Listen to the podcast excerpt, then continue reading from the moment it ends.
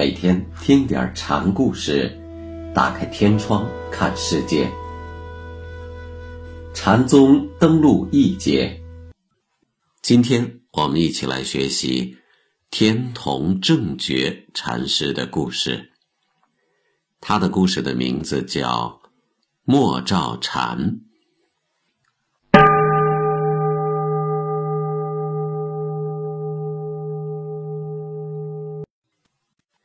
天童正觉禅师，习州人，也就是今天的山西隰县人，俗姓李。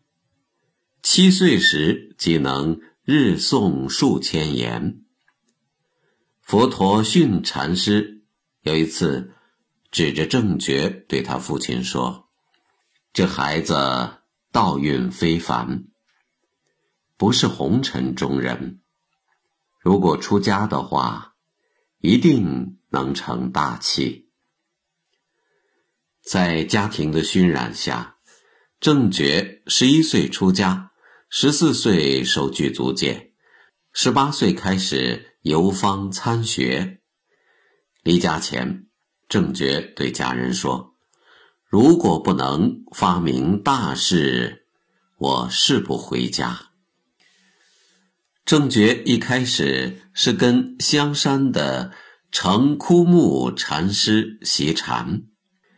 有一次，一位僧徒在旁边背诵莲经，正觉听到“父母所生眼，悉见三千界”一句，心下豁然开朗，便急匆匆地跑到方丈去找。枯木汇报自己的心得，程枯木当即指着台上的香盒问道：“里面是什么东西？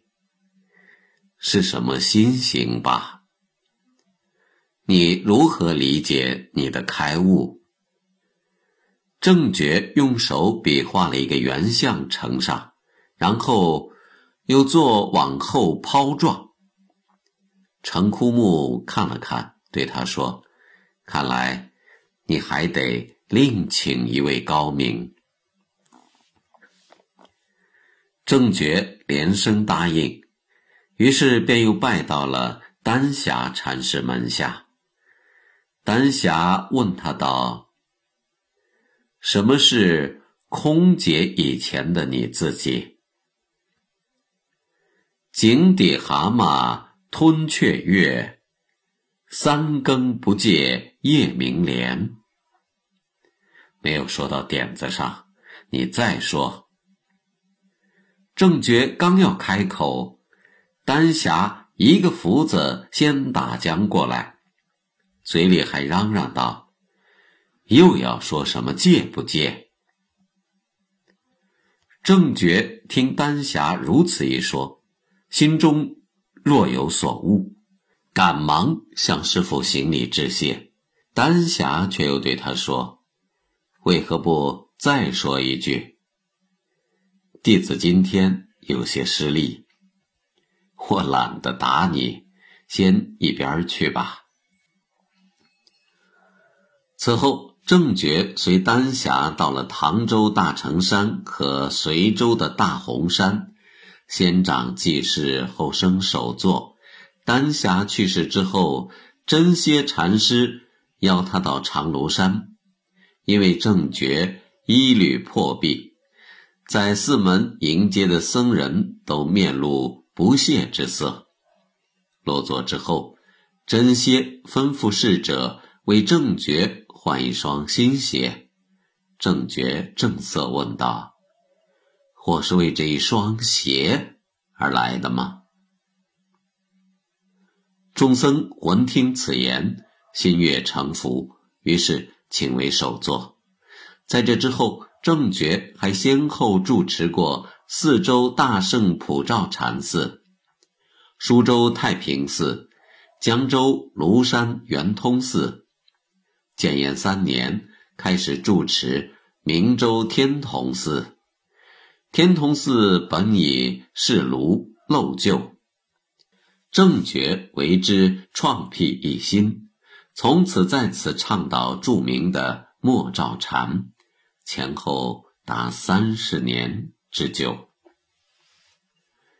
正觉在堂上讲法时，对弟子们说：“今天是释迦老祖的降诞之辰，老汉不懂说禅，给大家画几个样子吧。”佛祖在摩耶夫人胎内时是什么样呢？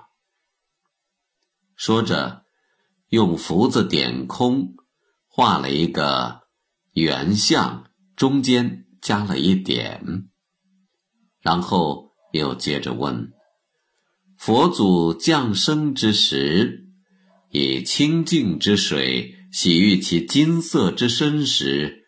又是什么样呢？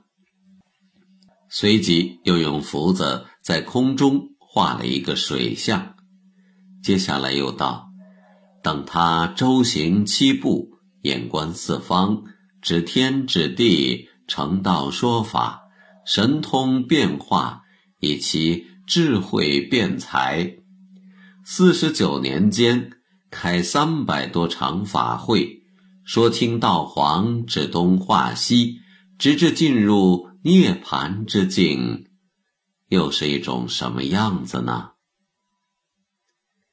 然后他用福子在空中比画了一个圆相，中间又画了一个十字，接着又道：“如果是一个明眼禅僧。”一定能领会我的意思，不然的话，得一关一关亲自经过才行呀。正觉一生倡导莫照禅，成为振兴曹洞宗的中坚人物。正觉临终前曾派人致书大会宗稿，请他主持自己的后事。宗稿引正觉为知己，并称赞他起曹洞于已坠之际，真高荒于必死之时。